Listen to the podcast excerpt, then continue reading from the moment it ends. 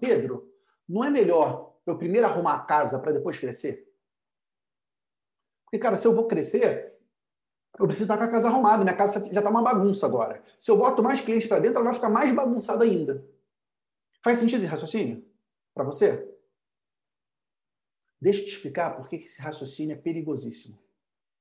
Se você está pensando assim, que eu preciso primeiro arrumar a casa para depois conquistar novos clientes, eu te pergunto, há quanto tempo você está tentando arrumar a casa? Há quanto tempo você está nessa jornada de arrumar a casa para depois crescer? E a casa nunca arruma. E você lá faz uma faxina na sala, daqui a pouco o quarto está bagunçado. Aí você vai lá arrumar o quarto, daqui a pouco o banheiro está sujo. Você vai limpar o banheiro, a sala está suja de novo. Você fica nesse, nesse círculo de arrumar a casa e a casa nunca está arrumada. Por quanto tempo você vai continuar adiando o seu crescimento? Deixa eu dizer uma coisa. Esse é o jeito errado de arrumar a casa. Sabe por quê? Porque é muito difícil você arrumar a casa, você organizar a tua empresa contábil com um cliente ruim dentro dela. É muito difícil você arrumar a casa com um cliente inadimplente, com um cliente que te paga pouco, com funcionário insuficiente para o volume de serviço, com pouca tecnologia. É muito difícil você arrumar a casa dessa forma. Por isso que a melhor maneira de você arrumar a casa é trazendo cliente novo, é trazendo dinheiro novo. Porque quando você traz um novo cliente, primeiro você está trazendo uma nova receita. E se você aprender a vender do jeito que eu te ensino, cobrando caro, você vai trazer um dinheiro novo que vai te ajudar a, quem sabe, a contratar treinamentos para sua equipe, para sua equipe ficar mais afiada. Quem sabe ampliar a sua equipe. De repente está faltando ali um auxiliar. Você bota um auxiliar no setor fiscal, pronto, destrava o setor fiscal todo.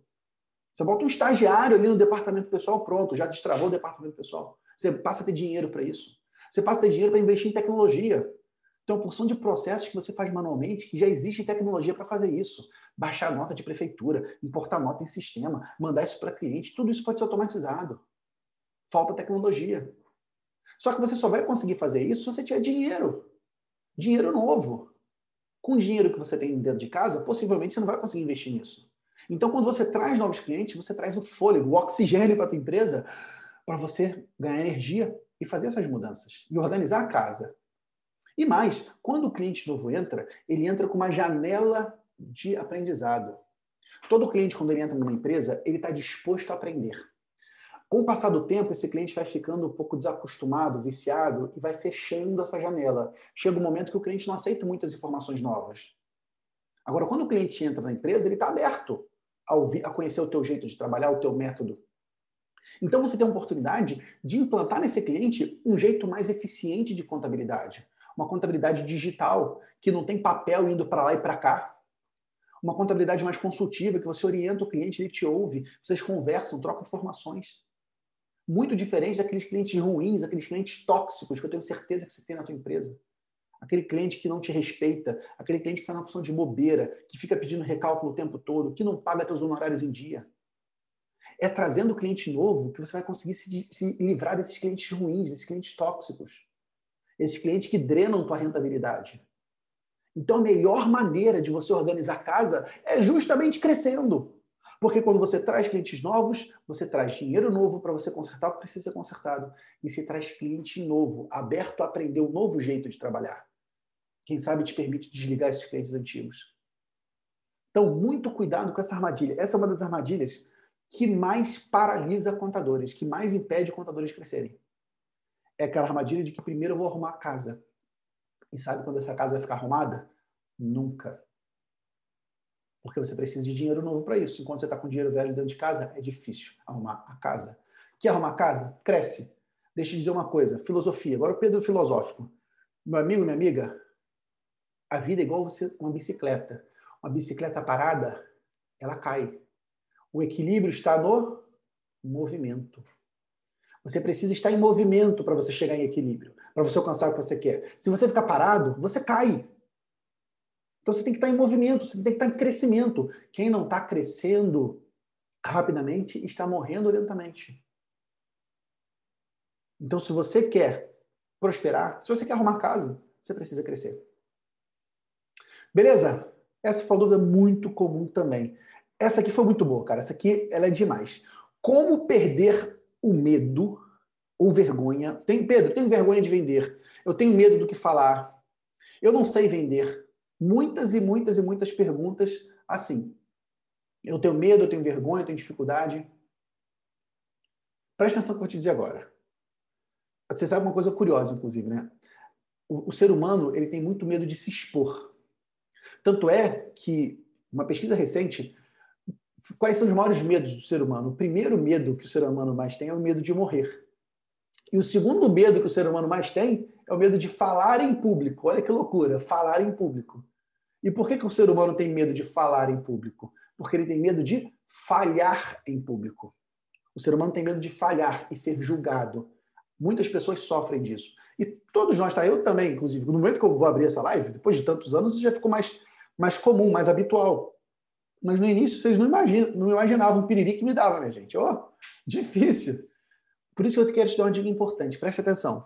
Se você tem medo de vender, se você tem vergonha, se você não sente confiança, eu, vou, eu dei esse exemplo lá na aula, mas eu quero repetir porque ele é um exemplo muito poderoso. Eu, Pedro, apesar de, de eu sou um bom consumidor, mas eu não entendo nada na cozinha. Eu sou um péssimo cozinheiro, sabe? Tem uma história que muito engraçada. Uma vez eu, tava, eu morava sozinho, eu fui fazer um arroz em casa.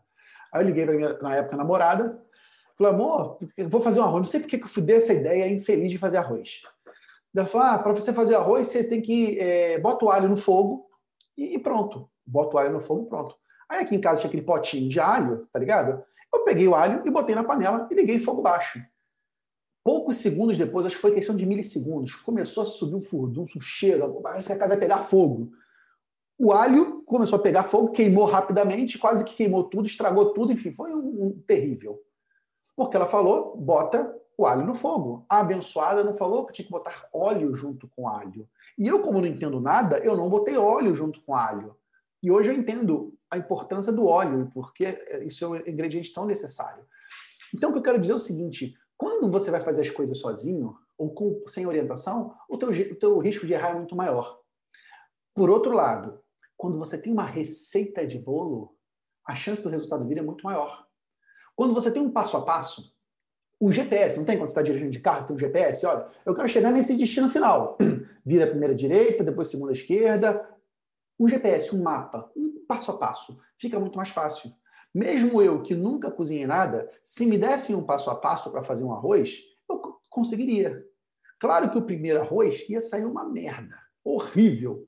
Aquele arroz empapado ou seco demais, mas ia sair um arroz. Alguém poderia comer com um passo a passo direitinho. Olha, o arroz vai ficar aqui. Você vai botar primeiro o óleo, depois você bota o, o alho, você vai misturar ele. Quando começar a fazer tsh, aí você joga o arroz, joga o arroz solto. Depois você joga tantos de água, aí você espera tantos minutos. Aí você bota a panelinha em cima, abre um pouquinho ela. Se tivesse, você viu que agora você fazer arroz, né? Agora você viu, né? Ah, garota, é isso aí. Enfim, quase isso, né? Mas se eu tiver um passo a passo, eu consigo. E depois de eu fazer esse meu primeiro arroz, ele vai ficar ruim, mas eu, ele vai sair e vai dar para comer. Eu vou ficar mais confiante no processo. Porque eu já fiz uma vez. Eu já sei que a panela certa é aquela. Eu já sei que o tempo certo é aquele. E quanto mais eu vou fazendo, e preste atenção, quanto mais eu faço com a intenção de melhorar, melhor eu vou ficando naquilo. Daqui a pouco eu vou ser capaz de fazer um arroz sem precisar de receita. O meu arroz vai ficar delicioso. Com vendas é a mesma coisa. Se você tem medo, se você tem vergonha, se você tem dificuldade, o que você mais precisa é de uma receita de bolo. Uma receita de bolo que funcione. Porque é só você seguir a receita de bolo, é só você colocar os ingredientes na hora certa, no tempo certo, que o bolo vai sair, que a venda vai fechar. É só você seguir o passo a passo que a venda vai fechar. E depois, à medida que você vai aplicando isso e repetindo, você vai ficando mais confiante em si mesmo e vai tendo mais resultado. Então, se você tem vergonha, a melhor maneira é você ter uma receita de bolo. E deixa eu te dizer uma coisa: os contadores têm uma vantagem incrível. Sabe, que, sabe por quê? Porque os outros contadores são péssimos em venda.